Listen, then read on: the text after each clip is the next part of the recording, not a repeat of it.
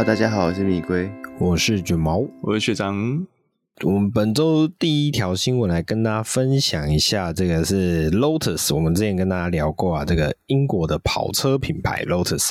那上次在跟大家聊的时候，其实我我记得没有错的话，应该在聊他们的新的修旅车子产品嘛。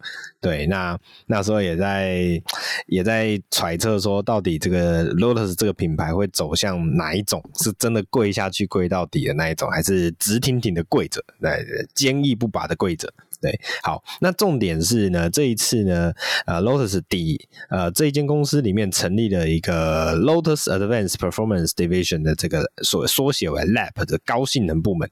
那我想概念上有点像是 Empower 或是 MG 这种感觉吧。可以这样对比吗？还是有点怪怪、嗯、我会觉得它在更高阶一点，比较像是赛车部门。嗯、就它它是，做要比赛用车的，嗯、所以你会比较，我觉得在更比 mPOWER 在更也不能讲更高阶，它的属性就不一样，嗯、就有点像是你说 mPOWER 哎 M4 好了，嗯、那 M4 上面现在还有 M4。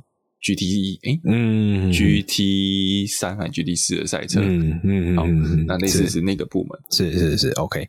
所以这一这个这个简称 LAP 的高性能部门啊，最近为大家带来了一款以 Emira 为基础所开发出来的赛车，叫做叫叫做 Emira G T Four。OK，好，那这一款 Emira G T Four 有什么特别的地方呢？那其实早在二零二一年的九月的左右啊，就已经有一些曝光啊，然后。也陆续在做一些所谓的调教测试，那最近是正式发表了，然后据说是 Lotus 用来取代 Evora GT4 的新一代 GT 赛车，那也是 Lotus 以英国以及英国赛车及高性能工程公司 Ray Mallock 或者 RML 集团共同成立 Lab 高性能部门后的第一款作品，然后呢，每一辆的不含税造价折合台币约六百二十万元，诶听起来没有想象中的贵，这个是未税价，未税价哦，是是是，未税未未税先鲁哦，不是不是，就是没有 哦。二零不过呢，这这一款车啊，二零二二年的生产配额其实已经完售了，然后在二零二三年原厂会为其增加产量啊，继续去销售。好。那呃，Emira GT4 呢，拥有符合 FIA GT4 组别赛事规范的空力套件，包括了巨大的固定尾翼啊，更突出的前后下老流，以及十八寸的轻量化锻造轮圈，搭配。诶、欸，这 Pirelli Pirelli 这这是哪一家？贝奈利啊？哦，贝耐哦，不好不好意思，小弟知识浅薄。还有贝奈利的 GT4 赛车使用的竞赛台，那干燥重量为一千三百公斤。那呃，市售的道路版的 Emira 车重有一千四百零五公斤哦，所以它有非常多的轻量化在里面。好，OK，那这一款车呢，座舱内因为它是为了赛事需求而设计的嘛，所以座舱内配置了 FIA 认证的防滚轮，然后六点三安全带的赛车椅。哦，防滚龙，滚轮，防滚，防滚，防滚龙在跑的，对对对对对，防滚龙，哎、欸，对，不是客货车碟杆哦，是防滚龙。然后六点四安全带的赛车椅、电子灭火器系统、断电开关、数据记录等等，以及高达九十六公升的 FIA 认证防爆油箱。好，简单来讲，就是一台为赛事而生的车款啊。那这一款车款呢，呃，搭载了来自 Toyota 的三点五升 V 六引擎，最大输出可预估为四百匹马力，然后使用六速的 S-Track 序列式变速箱以及后轮驱动设定啊，所以整台车可以说是有非常多的赛车的灵魂在上面啊。那学长对这台车好像有很多心得可以跟我们分享一下，对不对？也也没有什么心得啦，只是觉得哇，就非常的吸引人。就是跟说像我想修改上个礼拜那个大题的答案，是就是。这我会想试试看 Emira 去跑力宝，是，这样有点像是。龟龟的伊利斯在进化版那种感觉，因为两两个层级是稍微不太一样了。就像你刚刚讲的，这一台车是要取代之前 Evora 的 GT4，那 Evora 的 elise 的动力等级大概约略是从两百多到呃三百多嘛，那 Evora 那时候就已经跳四百以上了，所以其实严格说起来，这一台 Emera GT4 相较于之前的 Evora GT4，它的动力是缩减的哦。虽然同引擎是同一颗 Toyota 三点五机械增压，嗯、那它这一颗目前看起来，你说有 GT4 跟没 GT4 的版本似乎没有特别的变化，最大输出都是四百匹，排气量又一样。那不过我相信，在一些公友上面的设定是会有所不同啊。嗯嗯，可能机械增压的比值不知道会不会有所调整。毕竟它是一个算是常用赛车，跟我们道路上用的就不太一样了。所以，所以通常这种产品的购买的买家，其实就是直接就是赛车手或者是赛车的，应该说车队，我会觉得车队就车队，你就像我们呃晚一点。今这个礼拜大题大家会听到我们在会聊那个台湾大赛车啊，不是、啊，就是、嗯、就是台湾的那个 TCR 厂赛车的厂车。那你说这这次厂车有那个 RS 三啊，那你、嗯、那跟四座 RS 三是不一样的东西哦。对对。嗯哼哼，了解了解，对吧？所以算是一款非常特别的产品啊。那我们一般人可能是不容易碰得到啦。不过刚刚讲说未税价格，所以如果这一台含税以后，不知道会到什么成绩。好，反正反正总而言之，这算是一个诶，呃欸、它你大概在台湾就是基本上是挂货物税了，嗯、因为它不会挂牌嘛。哦，所以你大概先处理货物税跟进口关税，大概也是五十八去掉了，嗯、我相信是。也不能上路，对不对？这种车没办法上路，我觉得很难讲，要看怎么验。嗯、那我就像我们之前在聊，去年在聊那个 Cayman GT4 RS，嗯，嗯那我那时候也认为 GT4 RS 它把 GT3 引擎挂进去，它应该就是一台纯厂车的用途。结果，哎、一堆 GT4 RS 现在在欧洲的路上跑来跑去了，嗯哼哼，所以我觉得也是要看。就是排气标准啊，跟各国法规怎么去验这台车？是是是是是，OK，好，好，那聊完诶、这一款为赛事而生的车款啊，我们下一台诶、欸、这这跟大家带个消息，那就是呃 Resmani 所发表的呃预计即将要发表的新世代 Beast，这是一款中置引擎，然后马力达千匹的双门座。呃，双门双座超级跑车。好，那 Resvani 这个品牌啊，我不确定大家有没有印象或熟不熟悉。那我们之前曾经在某一集节目跟大家聊过，Resvani 这个品牌曾经在台湾有代理，而且还有引进全台仅一台的唯一的那一台 Tank。SUV 军规 SUV，但是呢，他后来啊遇到一些状况，令大家觉得还蛮罗生门的。就是我记得那时候算是代理商跟呃是号称拥有者的一些争议嘛，然后导致这一台车直接被呃呃申索人。直接请货车把它载走，OK，所以这当时算是引起一些小争议啊，然后甚至有上新闻。那大家对 Resmani 这个品牌有概念或有印象，应该也是来自这件事情。好，那之前就跟他聊过这一款军规 SUV 啦，就是整整台整台车可以说是非常的有特色，然后也非常的霸气，然后也非常的充满了厚实的呃厚重感。好，那。一台专门做 SUV，以及之前他们有一另外一个产品是大型货卡，其实我觉得看起来就是我们刚刚讲的那一台 SUV，然后做成六轮六轮的版本。好，那一台一间这种公司居然会跑去他们打算要继续再去生产的下一个产品，居然会是一个双门双座的超级跑车，这也是令人蛮诶、欸、觉得它蛮特别的。好，那目前原厂并没有针对这台车有做太多的讯息公布，只有透露它会是一款。超级跑车，然后呢，搭载碳纤维所制造的轻量化车身，然后很有可能会沿用招牌的 Sidewinder 前开式车门，哦，这个是目前得到的一些消息。然后呢，搭载着中置的双涡轮增压汽油引擎，预计可以输出超过一千匹的最大马力，然后。只要新台币七千三百块，你就可以先抢先下定，哇，这是会不会又是一个诓钱的招数呢？这个我其实不太确定。好，呃，所以这蛮特别的，蛮特别的品牌。搭配上蛮特别的产品，就跟大家分享一下，让大家哎有兴趣的可以去了解一下。也许你也可以花个七千三百块下定一下，下定这一台中置引擎的超级跑车。我怎么觉得某个角度看很像阿巴有一点点像。从左斜前方四十五度从上往下看，嗯嗯，不不确定诶，就是。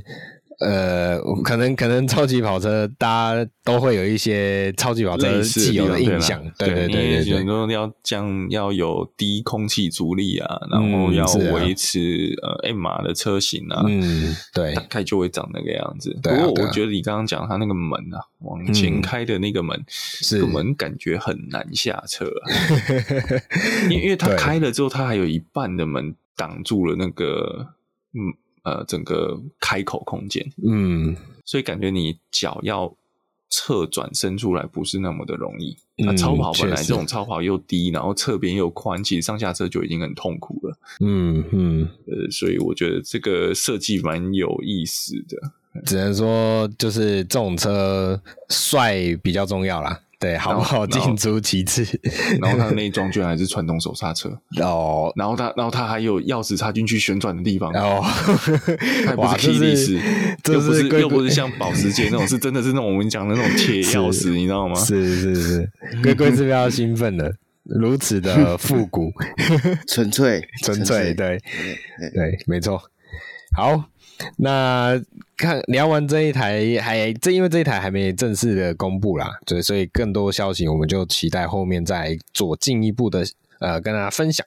那下面这一台呢，这是跟我们的一个美国的，这算我有点忘记他是哪一种，算他算嘻哈歌手嘛？这个威廉啊，我我本来想要讲 Will I Am，这样就怪怪的，因为他其实有点年纪啊，我我有我有点不太确定要怎么叫他，嗯，呃、我也。也不熟，我对我记得我记得当时一般还是叫他威廉的。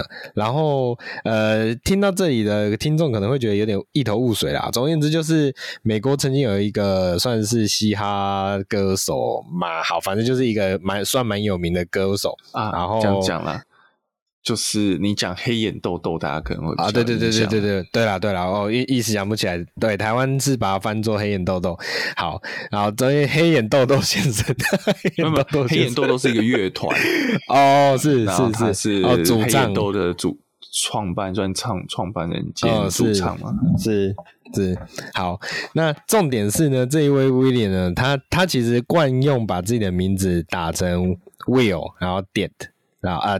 Will dot I dot M，好，算是他的名字里面做一些诶、欸、特别的手法。好，那这一次呢，他跟 Mercedes-Benz 呢携手打造了一台全新的呃气化定制的车款。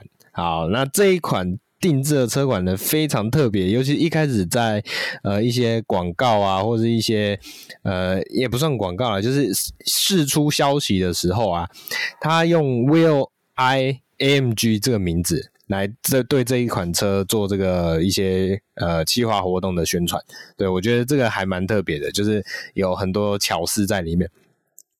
好，那这一次呢，它所带来的这一款定制车款叫做 Bear Witness Witness，Witness，OK，Bear Witness，Witness 要怎么翻？目击，目击，目击，是哪一个目？就是眼睛看到。哦，熊的见证，看到熊，熊。你说他的，你说你说他的他的作品那个，对对对，的全名叫做 Bear Witness。OK，好，蛮特别的。好，没有就是熊熊熊比那个动作，I'm watching you，是吗？哦，对对对对，可以可以可以可以可以。好，所以他们诶诶带来的这一款以 Mercedes-AMG GT 六三。Four Door Coupe 所为基础所打造的。哦，哦搞错了，Bear Witness 不是这一款车的名字诶，这款车的名字叫做 The Flip，哎对，The Flip，然后 Bear Witness 是。它的标章，放在这一款车的车头，是就是变成那个三芒星变成那个熊的那个卡通的那个嘴巴的画法那个地方，是是是是，哎、欸，这个还蛮有创意的，我觉得还不错，对，很可爱。OK，所以大家可以去查一下 The Flip 以及 Bear Witness 这两个呃名词，可以查到分别是一款车以及一款以及一些周边商品的 Mark。好，那 The Flip 就是刚刚有提到了，以 Mercedes-AMG GT 六三的 Four Door Coupe 这一款车为基础所打造的。那这一款车在外形上呢，我觉得有两个诶映入眼帘最。令我印象深刻的两个特点，第一个大概不外乎就是只它的车头啊，因为从它的试出的照片来看啊，或者是讲它的车头的造型来看啊，看起来就像一台 G Class，然后把它压扁，然后放到一台呃 GT 六三上面，对，这个整个视觉感非常的特别。然后再来呢是它的。我们讲说它的外掀式车门，因为它的外掀式车门呢，它把它的车门铰链做在车门的后方，也就是说，我们一般车子是往打开以后是铰链在前方嘛，所以是后面往外掀。但是这一款车呢，因为铰链在后方，所以你的门打开以后，它是从前面往后掀，所以在看起来就很像一个呃翅膀打开的那种感觉，好，就手打开。对对对对对，然后所以这两个特点，不好意思，熊抱，熊抱，哦，熊抱，对对对对可以，这个这个节这个形容非常的贴切。就跟 Rolls-Royce 的双门车型也是这样开。啊、哦，是是是，对对对，只是这种这种开粉开门开法比较少在呃 Rolls-Royce 之外的车子看见的，对对对，对，OK，好，然后呃。里面内容是提到了，当 Mercedes 看到我们的改装过程时，他们都对我们的水准感到惊讶。他们认为我们在打造一辆展示车，因为这是我们社区多数人的强项啊。这个社区这个翻译有点特别，好，应该就是指这个团队了。他的意思就是，我猜了，我没有看到英文原稿，但我想他用的一字眼应该是 community。对对对对对。那其实呢，我觉得那个翻哦是社群。哦，社团社团，OK，因为毕竟它是一个社群，感觉是一个比较虚拟的社团，就像哈狮子会。OK，可以可以。好，不过对我们来说呢，这辆车必须能够行驶，而且必须保持车辆的完整性以及安全性。也就是说，这一款造型非常特别的这一款车啊，其实是可以照理来说啊，是可以实际上路的。OK，然后这也是 William 在他的音乐上的思维设计之中所透露的一些他的精神在里面。好，那其他部分我就不赘述了，因为是比较讲深入在这这个他们做这个作品的一些想法上，呃，也不是说想法，应该说他们的一些思维上，对吧？所以重点就是在于说这一款车的特别之处，我要跟大家分享一下，对吧？那两位对这一款车的造型啊，或者是它的设计理念啊，有没有什么特别的呃想法呢？我我其实觉得。它做的还蛮漂亮的，嗯嗯，就虽然它不是一个性能，但是它的就是你讲它像一台大便的巨卡，但是它又不会让你觉得很突兀，嗯。不过啊，讲的车头那个 Bear Witness 的那个 logo 在太可爱了啦，真的，这个真的我觉得是最画龙点画龙点睛的部分，就是你会觉得原本这台车很凶很凶，突然那个 logo 放上去，你就是会有那种噗嗤，但是又不会觉得很违和，嗯，没错。没错，那乖乖呢？嗯，我觉得它有点像那种，就是英国风的那种 GT 跑车，哦、就是长车头、嗯、短车尾的设计这样。嗯、然后前面又不是那种很流线啊，像如果是真的宾士，它就是很流线的这个造型，嗯、但它有点有点方方的，有点复古的感觉。我我我反而觉得。有一种感觉是像老美式肌肉车，嗯，有一点，有有，有点像那个 Impera，就是那个那那个那个 Supernatural 超自然档案他们兄弟俩开的那台，或者你说像唐老大早年老式的道奇或野马，那种一九七八零年代那时候的车的那种比例啦。我要讲它，因为因为我你刚刚讲到那个长车头、短车尾，的确当时英国车有这样，但又又讲到方车头这件事情，好像美国车比较常见。嗯，对。不过我都都讲真的，我觉得它融合的比例很好看。嗯嗯嗯，对，我觉得算不错了，就是方中带柔，柔中又带刚。OK，好，那大家可以去查一下，尤其是那个 Mark 真的太可爱了。对我们大家呃，我跟学长都非常的觉得那个 Mark 非常的有特别之处，那大家可以去了解一下它实际的样貌。好好想问那个 Mark 有没有出贴纸哦？想买一张？那你要先买一台，你可以先买一台那个 Mercedes-Benz 的车款，然后就可以直接把那个改掉，把前面那个牌换换掉就对，对对对，那个 logo 换掉，这没有问题。对，好，那下一条新闻啊，这个可能学长可能会比较有了解，没关系，我们来带一下，那就是 Volkswagen 集团宣布，奥迪以及 Porsche 将参战二零二六年的 F1 锦标赛啊！那 f o l k s w a g e n 集团宣布旗下品牌加入 F1 战局。那刚刚提到这两个品牌都会。到时候会参加 F1 锦标赛，然后呢，目前奥迪与 McLaren F1 车队协商，有望买下 McLaren F1，甚至是并购其公司。那 Porsche 呢，则是与 Red Bull 车队讨论未来在提供赛车引擎技术上，或者是加入车队，或者是建立长期合作关系等等。好，那呃。Volkswagen 集团的执行长日前在访谈中提到了，汽车市场逐渐走向电动化，赛车活动也会面临节节能减碳的压力。不过呢，F1 仍然是目前啊全世界赛车车迷关注的焦点之一。因此呢，具备电动车发展实力的奥迪以及 Porsche 两个品牌都会加入二零二六年的 F1 锦标赛。那然后刚提到的，刚提到的两个两个车队啊，一个是 McLaren，然后呢，一个是 Reebu，那就是都是这两间品牌的一个目标啊。那截至目前为止，就是我们讨论这个新闻稿到这个为止，我觉得蛮特别的点是，Porsche 跟奥迪居然是各自各自想办法进去，欸，对，不是他们同时，而且还同时哦。各走各的，是是是对啊，好特别，少见的。因为其实等等于是 VAG 集团要花两两倍，两倍，也不能讲完全两倍啦。因为从你新闻感讲的，它这个进入的程度不一样啊，是是，奥迪进入的程度可能会比较彻底一点。嗯，那当然，这个呃，Porsche 的可能就是先从动力单元的部分切入而已。车架的部分讲真的啦，哎，Red Bull 有很强的车架设计团队跟空气力学设计团队，嗯，所以他们缺的是引擎。他们现在引擎是 Honda 的，那这个引擎还要再用三年到二零二五年，呃，而且还冻结，他没有什么太多的预算可以去做动力的调整。这样从二零二六年开始是一个全新的设计，呃，是，呃，所以我觉得这个是 Porsche 的切入点。或者我们念 Porsche 的切入点，嗯，但是我觉得这都都很多变数啦。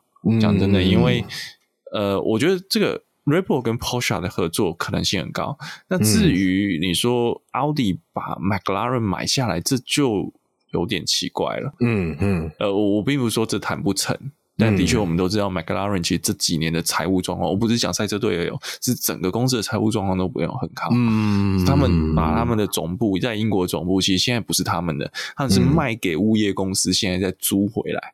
嗯嗯嗯，就是已经在卖主产的状况了。是是是，是，所以其实他们的那个财务啊，跟整个未来的资金流的部分是非常的不足。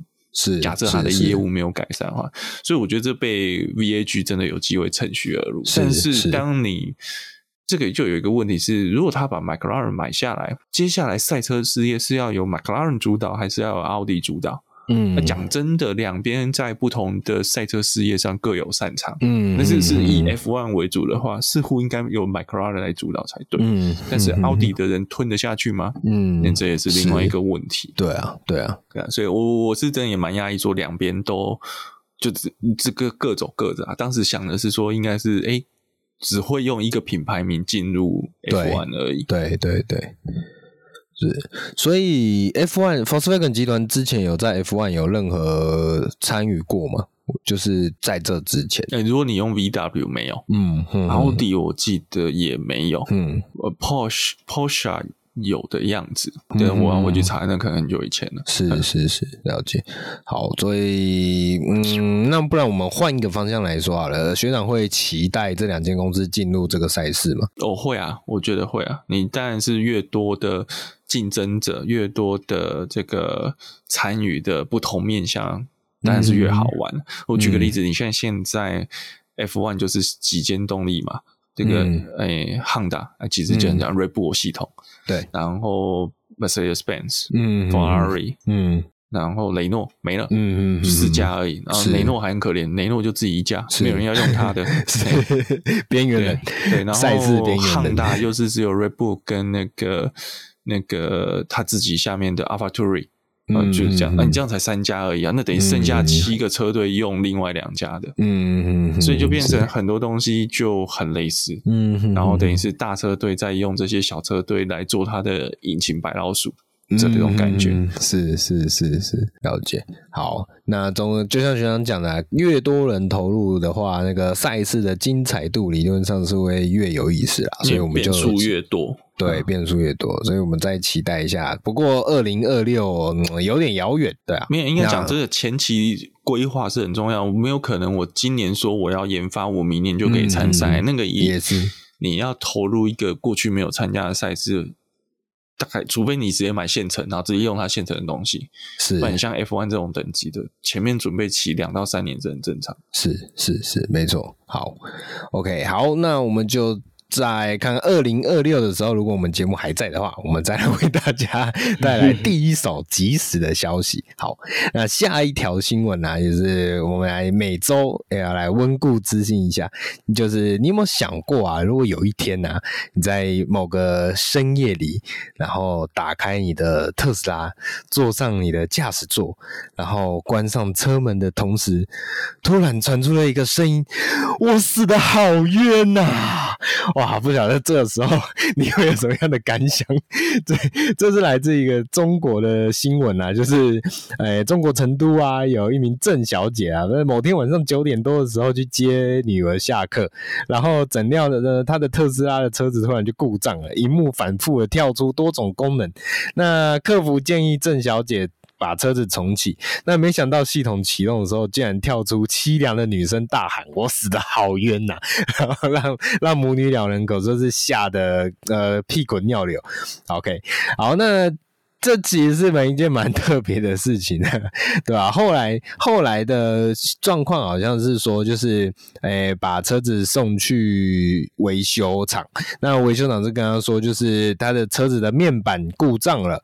然后因为呢，郑小姐平常有在听那个有声书啦，有声书就是呃，就是有人会帮你把书用比较好的声音念念，把它录下来，让你在开车的时候可以，比较有身临其境的声音啊。对对对对对，好，那。那没想到就这么刚好，这个里面有一个，应该说这个郑小姐的有声书的书本书籍里面就有一本名为《霍心》的都市虐恋言情小说，开头第一句就是刚刚那一句“我死的好冤”，所以这告诉我们两件事情啊。第一个是呃那个有声书啊，那个还是要挑选一下。第二个是你一个买车啊，车子的品牌还是要挑选一下。我、哦、不是想要这样，我们会被出征的。OK，好，那对于这个消息，两位有没有什么想法？我当时以为是好笑、欸，哎，是。对，因为因为这个实在是太诡异了，这确实蛮诡异的。对，这这个结论是一堆巧合结合在一起。我当时想都是他想理论，对我当时想都是他想要换车，所以就找个奇怪的理由出来。是是是是，就看起来好像是真的发生了那样的事情。哎，不过我们往另外一个方向想，会不会是这台车真的遇到了什么事情？对对，他才对看用这些看似合理，就是什么东西故障。啊，怎么样呢？看似合理的方式，但是但是却达成了他想要诉说他冤情的效果。这就像 这就像那个变形金刚的那个 Bumblebee 嘛，Bumblebee 不是那个吗？他就是用他都会用那个广播的声音来为自己讲话，没有办法讲话，他的发声系统出问题。对对对，对，但搞不好就是一样的意思啊，对不对？好，OK，那。听闻这个比较可怕的消息啊，下一个会让那个特粉们比较兴奋的，就是呃，特斯拉居然也有可以左右转的荧幕了。那这是网络上有一一一个影片啊，这个影片的 YouTuber 好像是专门平常就是在揭露一些特斯拉的小消息的一个 YouTuber，好像看起来是这样。好，那重点是这个影片里面呢，可以看到特斯拉的荧幕啊，它可以进行左右转动啊，这是以往特斯拉没有的功能。好，那个学长可以来帮我们来带一下这个消息。呃、其实它是，哎、欸，我忘记它是 Model 三还是 Model Y。嗯，我看不太出来，可是它有右可方向盘，Model 3、Model Y 有右壳方向盘，是还没，那应该是 Model S Plaid。嗯，不过那个其实就是在呃，我们前面闲聊的时候稍微提到了，就是说，是其实当时 M 呃从 Model 3出来有横式一幕，然后又是独立于总控台的这个结构的时候，那时候就有人在讲说，它是要预留旋转。甚至左右摆动的可能性，对，我会一直以来它的 Model 三跟 Model Y 的支架都是做固定的。那后来在 Model S 新款的出来的时候，那时候大家又一度有，我记得好像是在专利申请书里面有看到，但是实际上产品面一直没有看到。嗯、所以我觉得这本来就是一个留有当保留一个弹性啊，因为的确你在有时候假设你要打电动啊，那我转个方向是不是更方便呢？哦，其实我觉得这个也很合理，嗯，所以也反正特斯拉就是你什么时候会冒出新的东西不知道，他也不会给你发表，也不会给你宣扬，你就有一种那种开箱的惊喜。啊，是是是是是。嗯没错，没错。好，那我们就期待这个旋转跳跃，呃，旋转跳跃，我闭着眼的一幕可以早一点出现在市售的特斯拉车款上面。欸、有可能真的跳跃哦，你就转它一下就掉下来。OK，有道理，有道理，有道理，没错。好，掉下来之后就再搭配一下我死的好远。哇，这一切都串起来了。好，那以上就是我们本周的国外新闻了。那接下来就请龟龟来帮我们带国内新闻吧。好，那国内新闻就我就顺便带一个特斯拉在台湾的消息，那就是全新配备的特斯拉 Model S 跟 Model X 即将在五月三号起快闪于台湾的北中南特斯拉体验中心，然后让消费者可以在这个限时的时间里面去看到全新的 Model S 跟 Model X。那其中搭载三马达全轮传动、最大马力一千零二十匹的 Model X Plaid 也将首度现身于台中跟高雄的特斯拉体验中心。那它展示的时间呢，是 Model S 会在五月三号到五月二七号在新北新庄的体验中心。那 Model X 则是五月三号到五月十号在台中市政服务体验中心跟。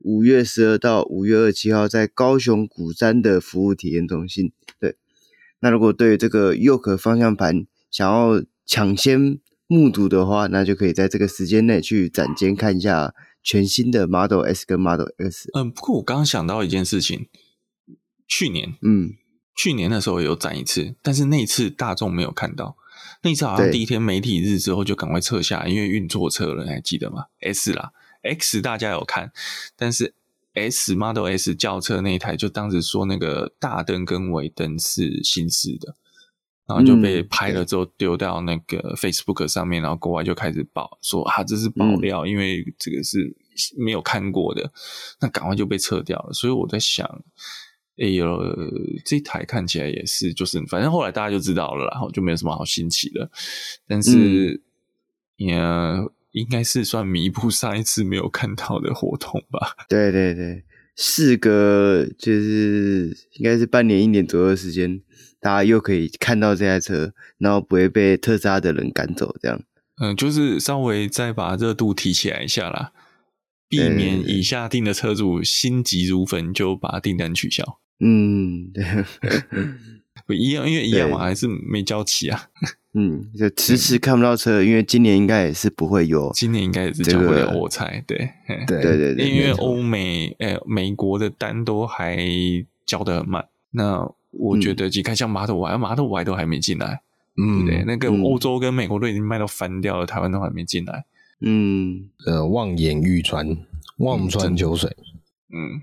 不过你不得不说，特斯拉真的很厉害。你看，单单靠 Model 三一个车型可以撑那么久，还是销量王，嗯、对不对？对对对对，所以也让我越来越对 Model 3不感兴趣，因为路上太多了。我不是说它不好，只是那就是太太路上的能见度太高了。对，没关系，你现在有 BZ4X 可以选择。对，好。那接下来下一个新闻呢，就是比较这个平易近人的车啊，就是诶大改款的 Honda HR-V 已经正式在台湾亮相了。那总共会有单一动力跟双车型的设定。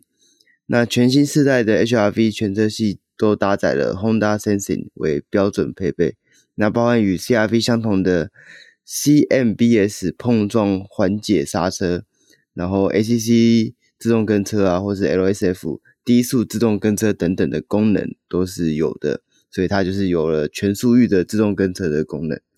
那在外观上，其实我们还讲都讲过蛮多次的。那我个人是觉得实车看起来。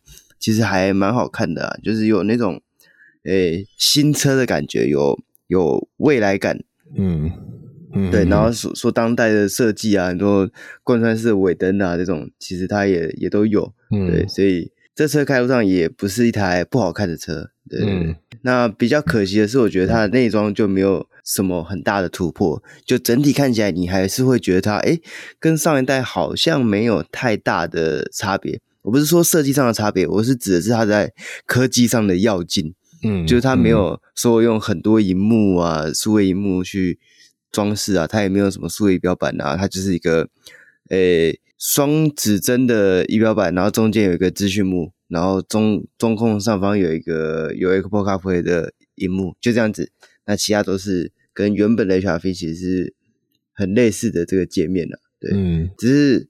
因为现场刚好有一位这个 HR-V 的车前前代 HR-V 的车主，那他就表示说，就是他认为音响跟忘记音响还是冷气，他说上一代是触控的，那这一代变成实体的按钮，他觉得是比较方便操作的。对，嗯，对，然后在各个按钮的旋钮的那个质感啊，我个人认为也比上一代要好很多。对，我觉得在在这个小细节上是有加分的。诶既然讲到 HR-V，其实我想顺便补充一下一个事情啊，就是之前跟大家聊美规 HR-V，那呃，其实美规 HR-V 之后也会是全球战略车款，那在美国美规以外的地区会名字会叫做 ZR-V。那之前其实也一直有传闻啦，就是呃，本田打算在 HR-V 跟 CR-V 之间再放入一阶呃介于两者之间集聚的休旅车产品。那后来也被证实了，其实就是我们看到的玫瑰 HR-V，或者是其他地区应该要叫做 ZR-V 的这一款车。然后呢，另外一个重点是 ZR-V 这一款车，之前聊玫瑰 HR-V 的时候有讲到，它使用的是 Civic 的底盘。那目前台湾的，或是讲说日规欧规的 HR-V 使用的是呃 Fit 的底盘，所以这也会导致它在轴距上会有一些轴距啊，还有底盘特性上面会有一些差别。对，那其实我蛮好奇的就是，龟龟今天在这个发表会上面有没有探听到，就是。之后会不会有可能 ZR-V 在台湾出现的消息？有没有这个可能性？或是你自己认为？呃、欸，发表会上，我先讲一下这个 HR-V 的动力好了，因为之前我们有聊过说 HR-V 就是传闻说它只会有一点五自然进气引擎，那事实上也证实了这件事情，就是在首批导入的 HR-V 只有一点五升的 NA 引擎，那是一百二十匹的马力跟十四点八公斤米的扭力，然后配 CVT 变速箱嘛。对，在在这个时候，我们其实也有去跟原厂了解说，诶，那会不会有 EHEV 的车型？但原厂原厂表示，诶，在小改款之前是不会有，对，这是确定的事情。对，所以如果要有，也是小改款之后。对，那你说这个车会不会立 RV 进来？我个人认为，其实机会不高，因为立 RV 进来，它其实会直接打到本田卖最好的就是 CRV。哦，是。对，因为其实 CR-V 也是就是 Civic 的这个底盘集聚嘛，嗯嗯嗯、对啊，所以这两台车进来就有点互打，除非说之后有可能 CR-V 变成五加二的话，嗯，那它再进一个 LiRV 来取代原本五人座的 CR-V，那就有这个可能性了，我觉得。不过 CR-V 即便它的车体可以做到五加二，但它还是一样可以用五座的设定啊，然后一样保有客货车的优势啊，啊所以照你这样说的话，确实 ZR-V 进来的机遇可能是小一些的，以目前这样看起来，嗯、对对，没错。那台湾本田虽然已经亮相了这台 HRV 啊，但诶预售价钱目前是还没公布。那目前预计上市的时间会在六月中旬，对，所以就还不知道目前市场的定价是怎样。那卷毛你自己对于这台车的定价，你会怎么猜？它大概会卖多少钱？呃，定价哦，我我记得之前已经有有人梦过了嘛，就是八九十上下跑不掉。那我觉得以、嗯、呃以台湾本田的呃过往的记录来看呢，我觉得应该是八九不离十。所以配上 对配上这个一点五 NA 啊，我还是觉得真的是略显的无趣了，对吧、啊？嗯、那我其实单就市场面啊，单就市场面，你要单纯只是需要买一台呃都市型 SUV 的话，Kicks 绝对是首选。那再怎么样，那个我们的丰田大魔王的 Corolla Cross，不管是集聚上啊，或者是等级啊，或是配备上啊，都直接贴着 HRV 打。我是太确定 HRV 开这个这样子的价格，然后在这个市场上它，它它的规划跟策略到底是什么？这是我觉得还蛮呃好奇的，对吧？嗯，对，所以就是就虐杀本田粉嘛，对，就是至少有甘心买，嘿，对啊，我都 ACC 都给你了，你还想怎样？我卖。接近九十万，怎么了吗？这样就像 Fit Fit 那时候就是一路涨价，就 Fit 哎、嗯欸，好像也还 OK 啊，销量了。对，没有，就是一路涨价，然后最后开奖的时候，哎、欸，又降价了，这样，嗯，这样就给你一个，呃，我原本觉得它很贵的感觉，这样的。对对对对对，对，开高杀低这样，哎、欸，这这个应该也是一个赞助啦，对。所以搞不好最后 HRV 大家在传闻传闻八九十，最后他开一个七十九万九的价钱，大家也觉得超划算的哦，有可能，嗯嗯嗯，扣掉货物税之后七十九万九啊，对对对，对对精准精准，对。那接下来同样是这个台湾本田的新闻啊，那在公布了 HRV 大改款的样子之后，台湾本田的官方网站中悄悄下架了这个 Odyssey，那最主要的原因其实是因为。台湾所引进的日规 Odyssey 在去年底的时候，诶、位于日本的工厂就已经关闭了，所以那也代表着它已经正式宣布停产了。那 Odyssey 会不会有后继的车款呢？虽然日媒报道出 Honda 预计在二零二二年下半年推出新世代的 MPV 车款，那会不会是大改款的 Odyssey 或是全新的车款来取代原本的地位？目前都没有相关的资讯，所以。等于是台湾本田目前只剩下，诶、欸，如果加上 HRV 的话，就只剩下三台车在卖，就是 CRV、HRV 跟 Fit。对，所以 Civic 还是没有要进来。目前看起来是没有，对，因为如果你还没那么快进来，就就算有的话，应该也还没那么快。嗯，对啊，而且如果进来，我觉得它的定价还是一个很很难。很难去定位的地方。之前外贸外汇商就已经开到一百八了嘛，对，动力很普通的版本，嗯，的确就是一点五 T 的不太好做。嗯，对啊，对，那要要进口要国产，这也是一个很两难的事情。所以我觉得会不会台本未来就只卖这个三个字母的车款，超过三个字母就 对，超过三个字母就不卖。对，好。那就期待看看看之后还有没有机会有这个其他车型可以进来台湾吧？对，我我想到你刚刚讲卖三个车卖三个字母对不对？嗯、所以他以后只卖 NFT 了，所有全部虚拟化 啊，有有道理。对对，你想要什么就有什么，你要 Civic 还是 Integra？对，我就画给你。对对对对。好，那接下来还有一个资讯要分享给大家，就之前我们在有在节目里面聊到，就是大家可以用手机简讯报案的方式去这个报报案，说有可能路过诶、欸、路边的违规停车，然后请警方来到场处理啊。那这个部分在五月一号开始限缩民众检举之后，新北市的简讯报案系统也悄悄的换了电话，从原本的零九一二零九五一零变成零九一一五一零一零五，所以如果你有在使用这方面的需求的朋友就要特别注意，就不要再用之前的简讯去传，然后想说怎么都没有人回我。旧的那只电话好像已经不行了，对，人家旧的那支对对已经不能用了嘛。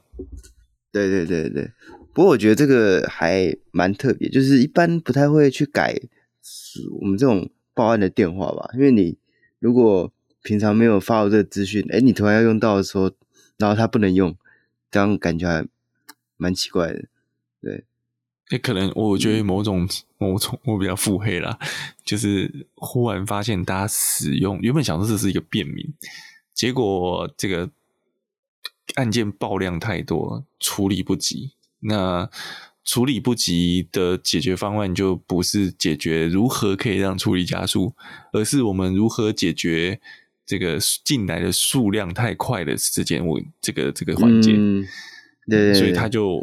我没收到，我就不用处理了。对，我就偷偷一个月给你换一次电话，这样 让你追不到。对，嗯，对啊，我就没有记录啊。我今天进来十件而已啊，啊我十件都处理完了嘛。对啊，对对，没有收到简讯啊。对对啊，没有没有民众检举啊，没有这回事。对对对对，所以嗯。诶，但这这个是我们猜想的啊，对，但也有可能不是这样，有可能是单纯诶门号到期了，啊，没有续约啊，对，一定不是这样，哦、那这都是我们梦到的，对对对，对。不过不过老实说，我觉得新的号码好像比较容易记忆，感觉听听起来的瞬间，感觉新的号码好像比较顺口一点。我觉得旧的号码有一个一零的尾数啦，你会比较直觉联想到说，哎、啊、这个是报案的，嗯哼哼哼哼。或是他这电话没有办法克制吗？可能什么零九一一零一零之类的啊？其实我是这样想的，可以啦，只是要不要做而已啊。对，要要不要让大家那么直觉可以联想到？对对对，对，我觉得这个是警方。你看嘛，这个八八二五二五二有没有？这个超好记的，对啊，你不会忘记，你永远都不会忘记。嗯，对。就这么好的服务，怎么可以让大家那么容易记得？对 对，所以就是反正有这方面需求的，如果你住的住的地区啊，那你发现说，哎，你用简讯报案好像没怎么用，那就可以上网去看一下，说他是不是有变变更电话啊，还是说你电话号码输错之类的？对对对。不不过不过你要讲说那个时候这样讲是呃是呃现在红线停车，你在除非你在路口。或者是你现在公车牌附近，不然的话，它就变成你用照相检举不行嘛？你必须要打电话请远景，嗯、不管是打电话或传简讯，请远远景亲自来处理。啊，这个、嗯、这个时候就通常是会开单。但 我想到看到那个朋友有一位朋友的朋友写的，我觉得这个这个超妙的。停在红线违停上面，你要怎么？你你没有办法照相解决，对不对？你就把你的摩托车停在它的红线内侧，然后这样就变成并排停车，你就可以照相检举。嗯、然后因为现在大违停的这个开放，所以你的你的呃摩托车的红线违停是不能被检举的。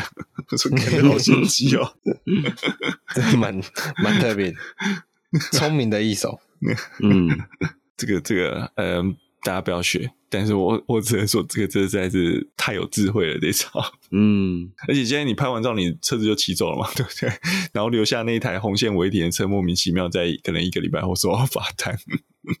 这个是现代要现代问题要用现代手段来解决。好，那反正这个线索检举的事情，我们之前有聊过啦，就是大家就就是，毕竟这个就是民意。